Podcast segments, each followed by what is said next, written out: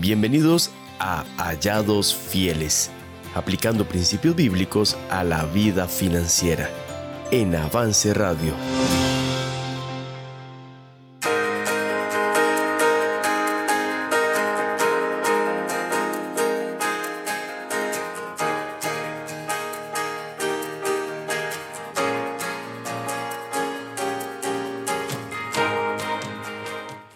Hola, ¿qué tal? Gracias por estar acá en sintonía una semana más conectados con Hallados Fieles aquí en avanceradio.com y en nuestras plataformas digitales de Spotify y Apple Podcast.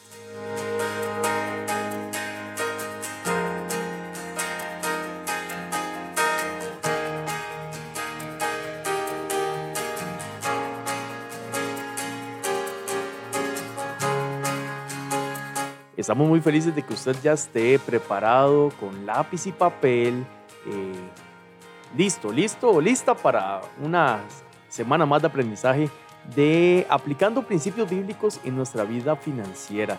Como ya es tradición y está eh, con nosotros cada semana, hoy no es la excepción. Nos acompaña don Gonzalo Chavarría, listo y preparado otra vez con todos sus apuntes. sus eh, cuadernos de notas, sus libros de referencia, sus anexos, sus siete Biblias de estudio. La, la Biblia del, del, financiero es la... Será, la, Biblia financiera. La Biblia financiera, hay que conseguirnos una o hacerla. Don Gonzalo, bienvenido. Yo tengo, yo tengo, una, la voy a traer para que ¿En serio? ¿Sí existe la Biblia financiera o algo similar? Trae algunas referencias adicionales no es exactamente que traiga demasiadas notas, pero sí trae algo adicional. Te la voy a traer la próxima semana. ¿Cómo se llama? ¿Así eh, se llama? Biblia financiera. Wow. Bueno, ahí para que lo busquen. Don Gonzalo, bienvenido. Muy buenas noches. Gracias por estar con nosotros una semana más. Claro, Eduardo. Bueno, gracias por acompañarnos vía radio y gracias a todos los que nos escuchan regularmente y siempre un privilegio agradeciendo a Dios la oportunidad de estar aquí compartiendo micrófonos con mi amigo Eduardo y sobre todo compartiendo de la palabra de Dios principios bíblicos que nos ayuden a vivir vidas financieras que le agraden a Él. Así es, ponemos este tiempo en las manos de Dios y que de verdad Él nos guíe para decir lo que es necesario que sea dicho y sea de la necesaria edificación de los santos. Así es. Y para eso hemos planeado y hemos eh, tenido conversaciones previas para el tema de hoy, porque es muy importante, ¿verdad? Así es. ¿Cuál es el tema del día de hoy? ¿Qué este tenemos para hoy? Este tema le interesa a todos, enseñando a los hijos. Y bueno, tal vez eh, podríamos decir enseñando a los más pequeños, porque nos interesa a todos. Tal vez algún maestro, maestra de escuela dominical, siempre hay un sobrino, una sobrina, o siempre hay niños a los que podemos influir con la palabra de Dios en temas financieros. Y máxime si somos padres o si somos los encargados de esos pequeñines, si somos la mamá, si somos el papá o si podemos influir en ellos como tío, como abuelitos, bueno, debemos estar listos, preparados, entendiendo lo que la palabra de Dios nos dice para influir en ellos. Y así se llama este tema, enseñando a los hijos. Muy bien, creo que independientemente si somos papás o si eh, queremos o no ser papás, yo creo que sí, definitivamente tenemos niños a nuestro alrededor a los cuales podemos influenciar y que los principios bíblicos que aprendamos hoy van a ser útiles para eh, todos ellos. Hablando de eso, uno de los mensajes que alguien, un oyente nos escribió, decía aquí acabo de escuchar el cuarto capítulo, me ha sido de mucha utilidad, excelente trabajo. Bueno, un saludo para nuestros oyentes y les invitamos a escribirnos.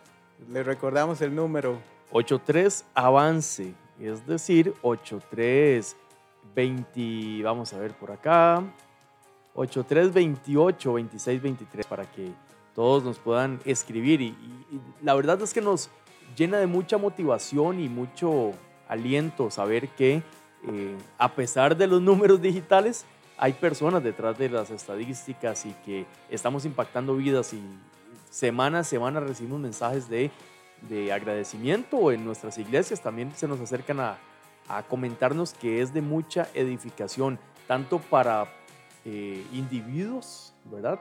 Personalmente, la vida personal, como para maestros que están dando cursos de finanzas o cursos de cualquier otro tipo dentro de la iglesia y casualmente les tocó dar una clase de, de, deudas. de, uno de los temas. Exacto, y, el tema les sirvió. Entonces, es decir, queremos tener este material virtual, este, estos podcasts. Eh, claro. a disposición de nuestro compañerismo avance. Y ya que lo mencionas, Eduardo, total disposición de mi parte.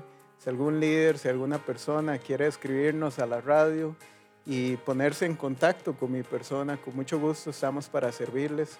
Hay recursos que podemos compartir con ellos. Uh, claro, muchos. Claro que sí, es para la, la, extensión de la palabra de Dios a través de nuestras iglesias. Así es. Bueno, y vamos a ir a una pequeña pausa ya casi regresamos aquí para continuar y ya casi dar inicio con el tema de fondo de enseñando a los niños. Enseñando a los hijos. Enseñando a los hijos, a los hijos. Bueno, ya casi regresamos aquí a cabina, aquí en Avance Radio.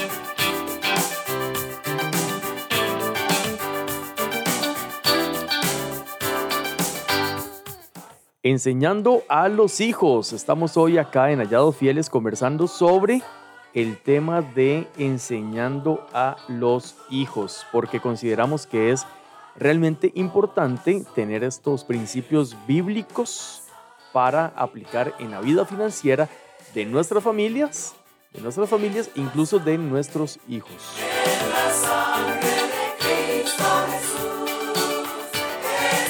Yo tengo una pregunta, don Gonzalo. Tengo una pregunta aquí para iniciar eh, este periodo. ¿A los cuántos años recibió usted dinero? Wow. Empezó así, como, como hijo, que sus papás le decían, venga, le vamos a dar eh, mesada o le vamos a dar eh, regalos de dinero así como sueltitos, digamos. ¿A qué edad? ¿A qué edad si se recuerda? Claro, yo creo que tendría arriba de los 12, definitivamente. Ya en el colegio, digamos. Sí, ya como en el colegio me daban como algún dinero. ¿En la escuela no? Como para la escuela, digamos. Vieras que muy poco, tal vez, tal vez, yo diría que como en el sexto año, tal vez sí. Pero, pero fuera de eso, eh, no, porque en realidad siempre había comedor, siempre la escuela era un lugar donde no necesitabas gran cosa, pero ya... O, la merienda, digamos. Sí, llevabas merienda y ya en sexto año, ya colegio, ya ahí sí. sí. Me daban como una, no tanto una mesada eh, semanal, sino más bien como cada día me daban, me daban algo. Sí, a mí también, pero desde la escuela. En la escuela sí me acuerdo que, que me daban me acuerdo que un compañero llevaba 600 colones. Eso era un guau. Eso era demasiado dinero, demasiado, demasiado dinero, porque yo me acuerdo que llevaba 300 o, o 200, no recuerdo cuánto era, ¿verdad? Eh, pero sí me acuerdo que, que, mi amigo llevaba 600 eh, colones y me acuerdo porque llevaba eh, una moneda de 500 y eso era...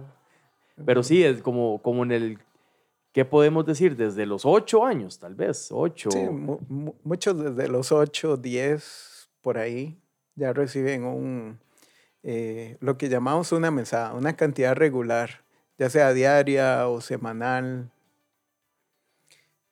Y bueno, a nuestros oyentes, cuéntenos a través de, los mensajes. De los mensajes. ¿A qué edad les compartían ustedes dinero? Mándenos un mensaje en este momento al WhatsApp 83 Avance 83 28 26 23 para que para saber, para saber, solo para saber y pónganos este mensaje. Hola, estoy escuchando el programa y, yo empecé a recibir dinero desde los tantos años. y ahí pone la... Y bueno, para, para, le cambio la pregunta. ¿A los cuántos años y de qué forma le da usted dinero a sus hijas? Wow, eso es un de hecho, se puede saber. Te, iba a preguntar algo y era, ¿a qué edad consideras que uno debería recibir dinero? Bueno, yo te cuento mi particularidad. Bueno, antes de que usted responda, para no comprometerlo así, ¿verdad? Yo considero que desde los seis años ya usted puede recibir dinero. Desde el momento en que usted empieza a tener una, o eh, una rutina de vida en la cual puedo eh, eh, tal vez tener dinero, o administrarlo con una noción, eh, yo pensaría que, puede ser una buena edad, de entre 4 y 6 años. 4 tal vez de alguna manera ahí adecuada. 5, 6 ya de fijo tiene que saber administrar sus propios ingresos, ofrendar y tener todos estos eh, pasos en, cuanto al dinero. Bueno, ahora sí. Yo, yo voy a confesarte que mi, mi práctica no cumple tu, el tus, parámetro. tus expectativas. Desde el embarazo, dice. No, en realidad no, más bien al revés. Okay, Yo tengo dos hijas, una tiene siete años y la otra tiene once. Y a la fecha de hoy, ellas no reciben un dinero regular. Okay. Cuando ellas quieren alguna cosa, por ejemplo, recientemente está de moda el tema de los trompos. ¡Ay, sí! Y entonces empezó... ¿De dónde salieron esos trompos? No, sé, pero... Pronto otro, toda la iglesia con trompos. Son modas que vienen por temporadas una y otra vez. Sí. Y bueno, mi hija de 11 vino y se acercó, mi hija Paula, y me dijo, papá, yo quiero un trompo. Y, y es así como funciona en mi caso, ¿verdad? Ellas vienen y me dicen, papá o mamá, quiero tal cosa, y nosotros somos quienes decidimos si se lo damos sí. Eh, y de qué forma se lo vamos a dar, ¿verdad? Entonces, contrario a otros, ¿verdad? Y no es que en esto haya buenos y malos, luego vamos a ahondar un poquito de esto, pero en, en mi caso particular, pues mis hijas no reciben una mesada, pero sí cuando ellas desean algo, pues se acercan y nosotros tomamos la decisión. Muy bien. Para estos y más consejos, no, vamos a ir ya de una vez al tema de fondo, para iniciar de una vez con nuestro programa y el tema de enseñando a nuestros hijos. Ya casi regresamos de nuevo por acá y por favor, tome nota de lo que se viene. Entonces, ya casi regresamos.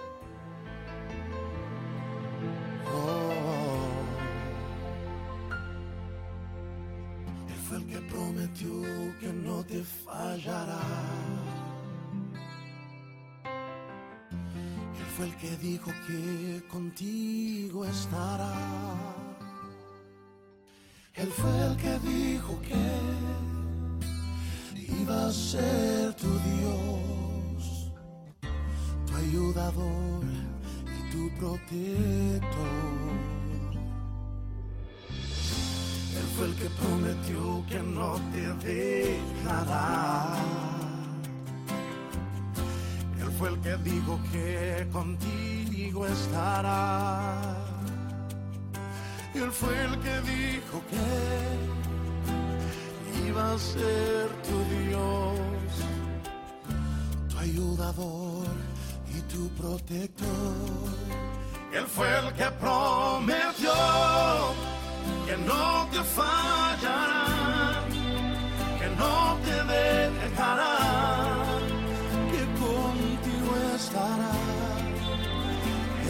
Fue el que iba a ser tu Dios, también tu ayudador y tu protector.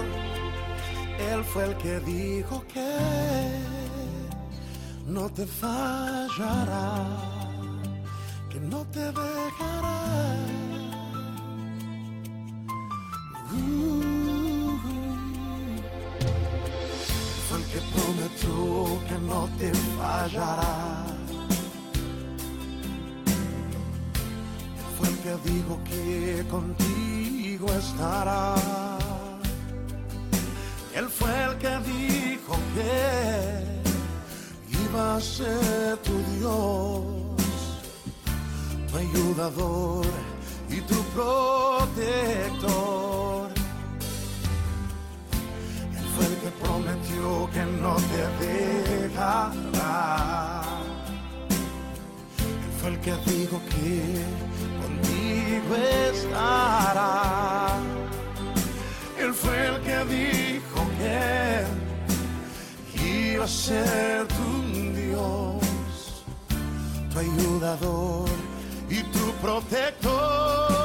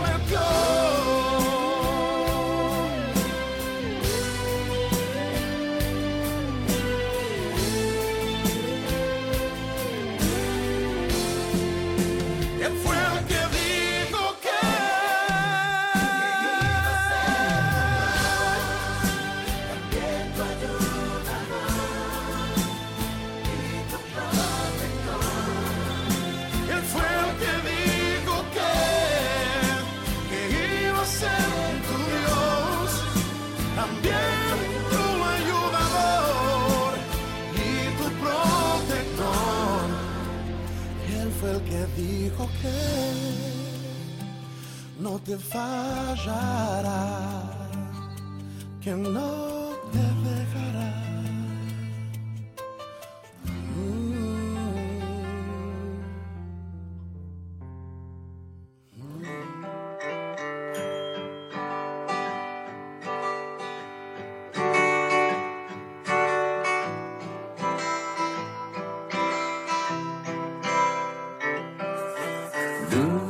bueno, gracias por, ahora sí, estar con nosotros en nuestro tema de fondo en Avance Radio. Hoy con eh, don Gonzalo Chavarría y su servidor Eduardo Ballestero, conversando sobre enseñando a nuestros hijos eh, sobre finanzas, aplicando principios bíblicos en la vida nuestra y de ellos. Don Gonzalo, estamos listos ya para arrancar con el tema de fondo. Sin más, Eduardo, empecemos. Vamos a ir a nuestra Biblia en Proverbios 22, 6. Y ahí encontramos en la palabra de Dios un pasaje que es clave. Para todas las edades este pasaje es clave. Dice de la siguiente manera, instruye al niño en su camino y aun cuando fuere viejo, no se apartará de él. Hemos aplicado este pasaje en muchas otras esferas.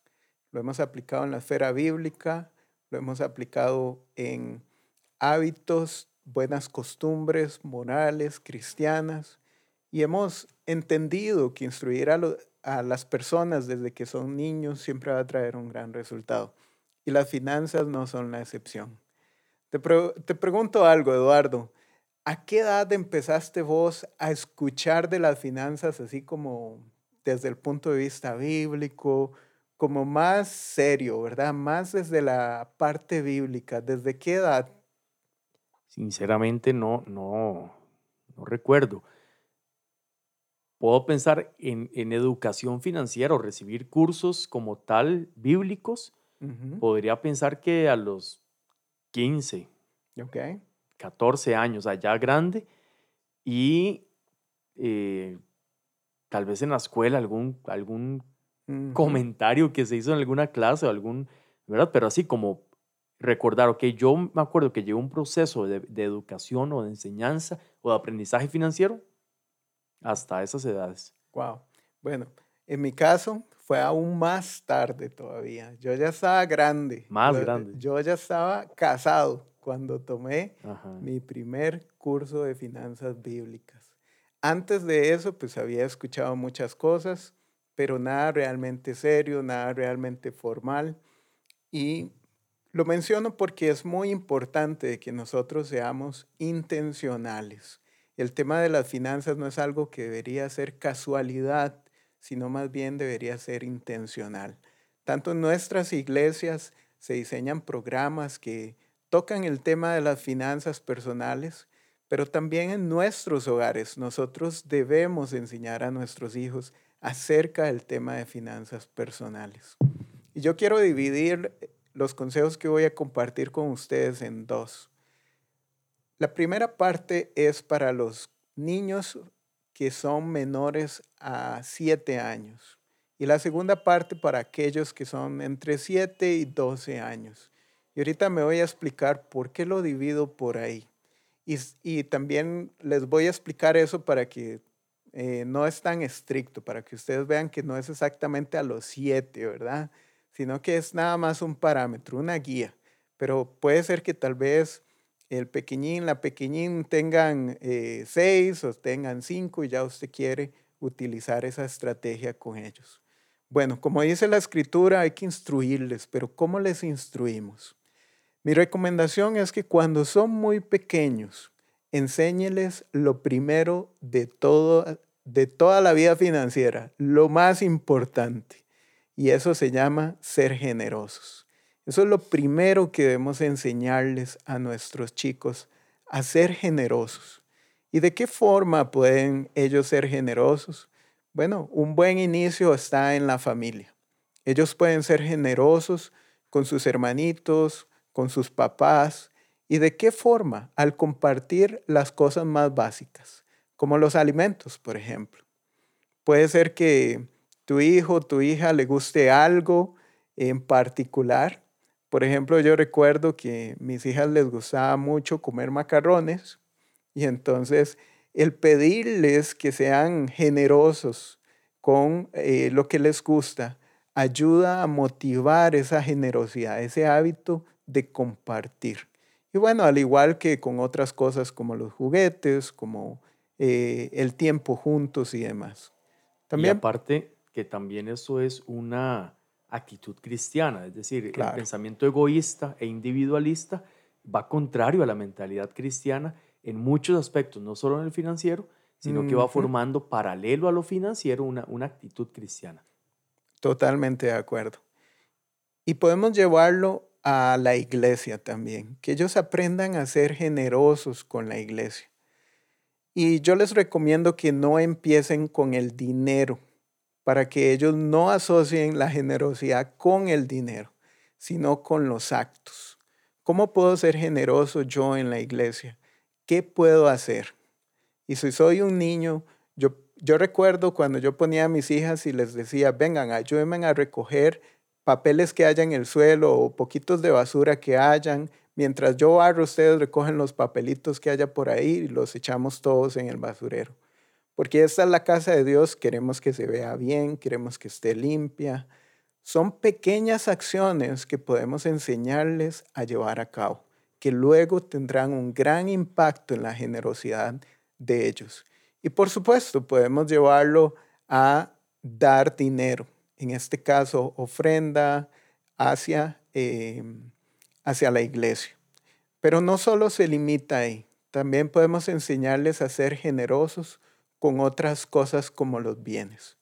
Recuerdo que en muchas navidades, eh, mucha gente les regala cosas a mis hijas en Navidad, a los tíos y demás.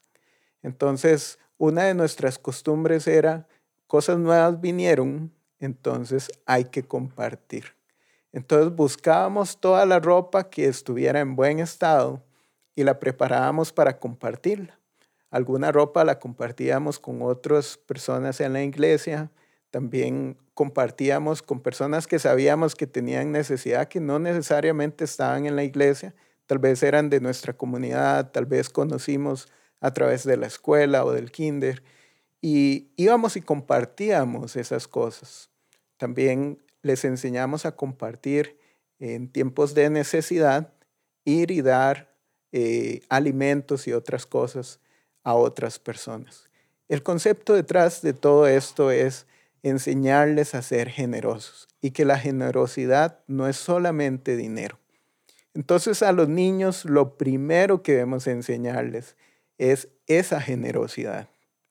Y por eso, cuando ya hablamos de la parte de dinero, mi recomendación es que les dé dinero para ser generosos. Antes de enseñarles a ir a gastar, antes de enseñarles a ahorrar, enséñales a ser generoso. El primer dinero que usted debería darle a sus hijos debería ser para ser generosos. Y así usted les, les enseña cuál es la prioridad. Siempre la generosidad va a estar primero. De esa manera, eh, empezamos la enseñanza hacia los hijos. Cuando son muy pequeños, solamente les enseñamos a ser generosos y generosos de todas las formas que hemos hablado. Y cuando consideramos que es oportuno, les agregamos el segundo elemento, que es el elemento de ahorrar. Entonces, primero va a ser dar y de segundo va a ser ahorrar. ¿Y ahorrar para qué? Los niños siempre van a necesitar algo. Puede ser que necesiten unos zapatos, pueden ser que haya que comprar cuadernos o puede ser que sea un juguete para él o para ella. Lo importante aquí es enseñarles el concepto de que esas cosas no aparecen porque vamos a un lugar y las traemos, de que esas cosas son el resultado de un esfuerzo. Y por eso es muy importante hacerlo visual. Y aquí es donde metemos el tema de las alcancías. No sé si has usado eso anteriormente, Eduardo. ¿Tenías alcancías? Sí, sí, claro. La semana pasada hablamos del chanchito amarillo, amarillo y rojo, ¿verdad? Así es. De, de cerámica, de barro, no sé qué es ese material. De barro. Bueno, alguno de esos, por lo menos de esos, eh, tuvimos en algún momento. Entonces, la, el consejo ahí es tener alcancías visuales que se puedan ver y pensaría yo que hasta etiquetarlas. Así es. Definitivamente usa colores porque son niños pequeños. Y en una alcancía vamos... Aquí, perdón, aquí Ajá. seguimos con los chicos menores de 7 años. Menores de 7. Ok. En una alcancía vamos a poner para dar y en la otra para ahorrar. Y cuando les damos a ellos, les vamos a dar ya el dinero partido y en partes iguales. Vamos a darle una moneda de 100 para dar y una moneda de 100 para ahorrar. O el monto que usted elija. Pero lo importante es que sea en partes iguales. A diferencia de nosotros, que muchas veces ya por estar grandes y por pensar las cosas más numéricamente, los niños no tienen ese problema. Y ellos no están pensando, estoy dando mucho, estoy dando poco. Ellos no están pensando en eso. Y por esa razón es mejor simplificarlo y enseñarles a que tanto damos como ahorramos. Entonces ellos aprenden a poner en esas alcancías y la alcancía de dar es la que llevamos el domingo a la iglesia. Y la alcancía para ahorrar es la que nos va a ir, eh, se va a ir llenando para entonces poder comprar aquella cosa que queremos o aquellas necesidades que tenemos. Porque hay que ser realista, Eduardo, no siempre tenemos para darle un gusto a, a los chicos, pero eso no puede limitarnos de enseñarles. Puede ser para comprar un pequeño helado que tal vez cueste 200, 300 pesos, o puede ser para comprar los útiles a principio de año. Lo importante es que ellos vivan el ejercicio y eso es parte importante de su desarrollo financiero. Muy bien, Estamos entonces para menores de 7 años. ¿Y qué pasa entonces con los mayores de 7 años? Y aquí es donde quiero decir que no es estricto. No es que tenga que ser a los 7. La diferencia está en cuándo les damos para gastar. Porque cuando les empecemos a dar para gastar, tenemos que enseñarles a gastar. Y ese es el tercer elemento. Vamos a enseñarles, como mencionamos, a dar, luego a ahorrar y luego a gastar. En ese orden les vamos a enseñar. Entonces, si tu decisión de familia es que le vas a dar dinero cuando tenga cinco años, a los cinco años tenés que empezar a enseñarle a gastar. Si decides darle dinero más adelante, pues más adelante es cuando tienes que enseñarle. Ya después de los siete, mi recomendación es que sí o sí le enseñes porque ya los siete están en la escuela, si ellos no reciben dinero, otros lo reciben y la dinámica de gastar va a estar más presente en ellos. Ya probablemente algún tío les regaló algo en el cumpleaños que se materializó en dinero y entonces es importante enseñarles a gastar. Y es ahí donde si lo estás haciendo en casa, mi recomendación es que también lo hagas en partes iguales. Y puedes tener las tres alcancías puedes tenerlas identificadas y puedes darle a ellos tres monedas, una para dar, una para ahorrar y otra para gastar, siempre en partes iguales. Muy bien, seguimos entonces con eh, el concepto de partes iguales, es decir, a un chico de 10 años o, o 11 años seguimos manteniéndole el principio de partes iguales, aunque él haya recibido o, o cómo funciona eso, qué hay detrás de, las partes iguales a, a, una edad más avanzada. Claro, ellos tienen que llegar a chocar con el concepto de diezmo en algún momento. Pero mientras tanto, mi recomendación es que ellos vean que tan importante es dar como gastar, tan importante es dar como ahorrar. Porque en la vida adulta nosotros seamos honestos, es más el dinero que dedicamos a gastar que, por ejemplo, a ahorrar o a dar. Y nosotros a veces tenemos problemas para entender el tema del diezmo y las ofrendas. Y eso son solo una fracción de todo el dinero que recibimos. Entonces no debemos crearles a ellos ese problema que nosotros ya tenemos. Más bien debemos enseñarles a ser más generosos. Ellos no tienen ninguna limitación como tal vez la tenemos nosotros. Y por esa razón, el concepto de partes iguales les ayuda a poner en la misma balanza todos los elementos. Y luego ellos van a topar con el concepto ya de diezmo y de administración del dinero. Y ya ellos van a entender que cierta parte hay que usarla para gastarla sabiamente, cierta parte hay que ahorrarla y cierta parte hay que darla. Pero es ahí donde entonces, cuando surja la oportunidad, podemos enseñarle a ellos ya el concepto de administrar el dinero. Y pues ya ahí abandonamos las partes iguales y empezamos ya a introducir el concepto del diezmo, el concepto de las ofrendas, que mi recomendación es úselo en partes que sean más sencillas. Por ejemplo, el diezmo es un 10%. ¿Por qué la ofrenda no puede ser un 10% también? En vez de ser un monto ahí que tal vez es un 1, un 2%, un 10, un 11, un, póngale un porcentaje que sea fácil. Entonces, si ya le enseñamos el concepto de diezmo, podemos usar esa enseñanza para reforzar también las ofrendas. Y ya ahí podemos, ya el niño puede entrar al tema de llenar su propio sobre. Si en la iglesia tenemos esta costumbre de entregar las ofrendas a través de un sobre, entonces podemos pedirle que él llene su propio sobre, que él lo entregue y que entre a esa dinámica de vida de iglesia ya más formalmente.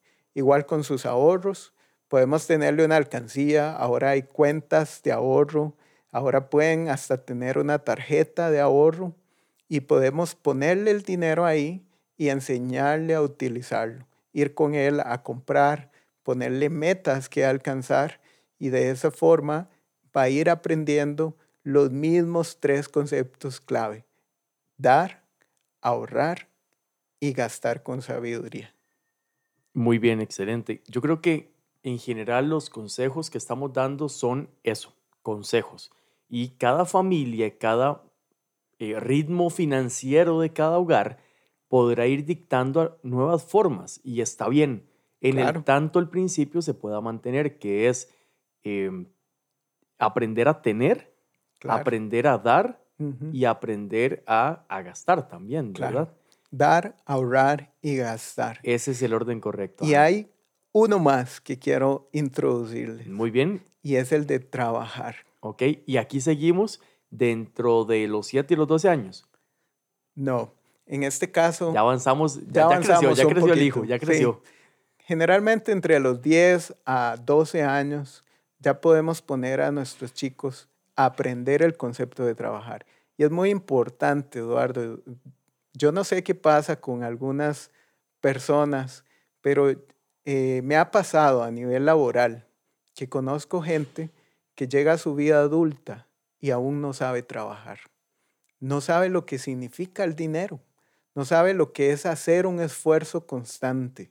No sabe lo que es tomar una responsabilidad. Y eso se enseña en casa. Nosotros podemos enseñar a nuestros hijos a ganar dinero a través de un trabajo pero son pequeños, no los vamos a mandar a X lugar a trabajar, pues no, pero nosotros como papás podemos generar una dinámica. Hace algunos años conocí esta estrategia para enseñarles acerca del trabajo duro, acerca del trabajo y el valor del dinero y me parece sensacional. La estrategia es de la siguiente forma. Trata de crear algunas opciones de trabajo dentro de tu casa. Por ejemplo, eh, si usted es el que saca la basura, por ejemplo, en mi casa yo siempre saco la basura, em, entonces usted puede poner eso como una oportunidad de trabajo. Tal vez eh, usted puede ofrecer 100 colones a quien eh, cumple esa tarea. Son tareas opcionales. Entonces, al principio de la semana, usted define cuáles son esas tareas te puede decidir sobre ellas, puede ser lavar el carro, puede ser sacar la basura, puede ser cortar el zacate. Eh, hay muchas tareas en casa que puedes poner ahí, pero no las responsabilidades habituales que ya los niños tienen, como tender su cama, como ordenar sus zapatos, como lustrarlos, como ordenar sus libros, sus cuadernos. No ese tipo de tareas, sino tareas adicionales y les pones un monto y ellos deciden si las quieren hacer y si se comprometen a hacerlas o no a cambio de ese monto. Totalmente opcional. Pueden decir que no, no es una obligación, pero si quieren dinero, pueden decir que sí y ganar el dinero a través de esas tareas. Es importante acotar que no son las responsabilidades del hogar. No. ¿verdad? ahí voy a rescatar eso que, que, usted mencionaba. No es lo que le toca hacer. No, no, es lo que tareas extra. Correcto. Por ejemplo, hay, hay hogares donde te toca lavar los platos eh, una vez al día, dos veces a la semana, etc. Esas son responsabilidades. A algunos les toca barrer, a otros les toca, bueno, generalmente ordenar tu cuarto y demás. Son tus responsabilidades. No, hay, no es negociable. No es negociable, no te vamos a pagar por eso. Pero algo adicional que puedes hacer, y ahí es como papás nos ponemos creativos y podemos darte un monto adicional. ¿Y por qué es importante? Porque eso te va a enseñar responsabilidad, te va a enseñar esfuerzo y te va a enseñar el valor del dinero. Usted dice, pero es que hacer eso por 100 colones es muy poco el dinero. Pues sí, es muy poco el dinero, pero es muy grande la enseñanza.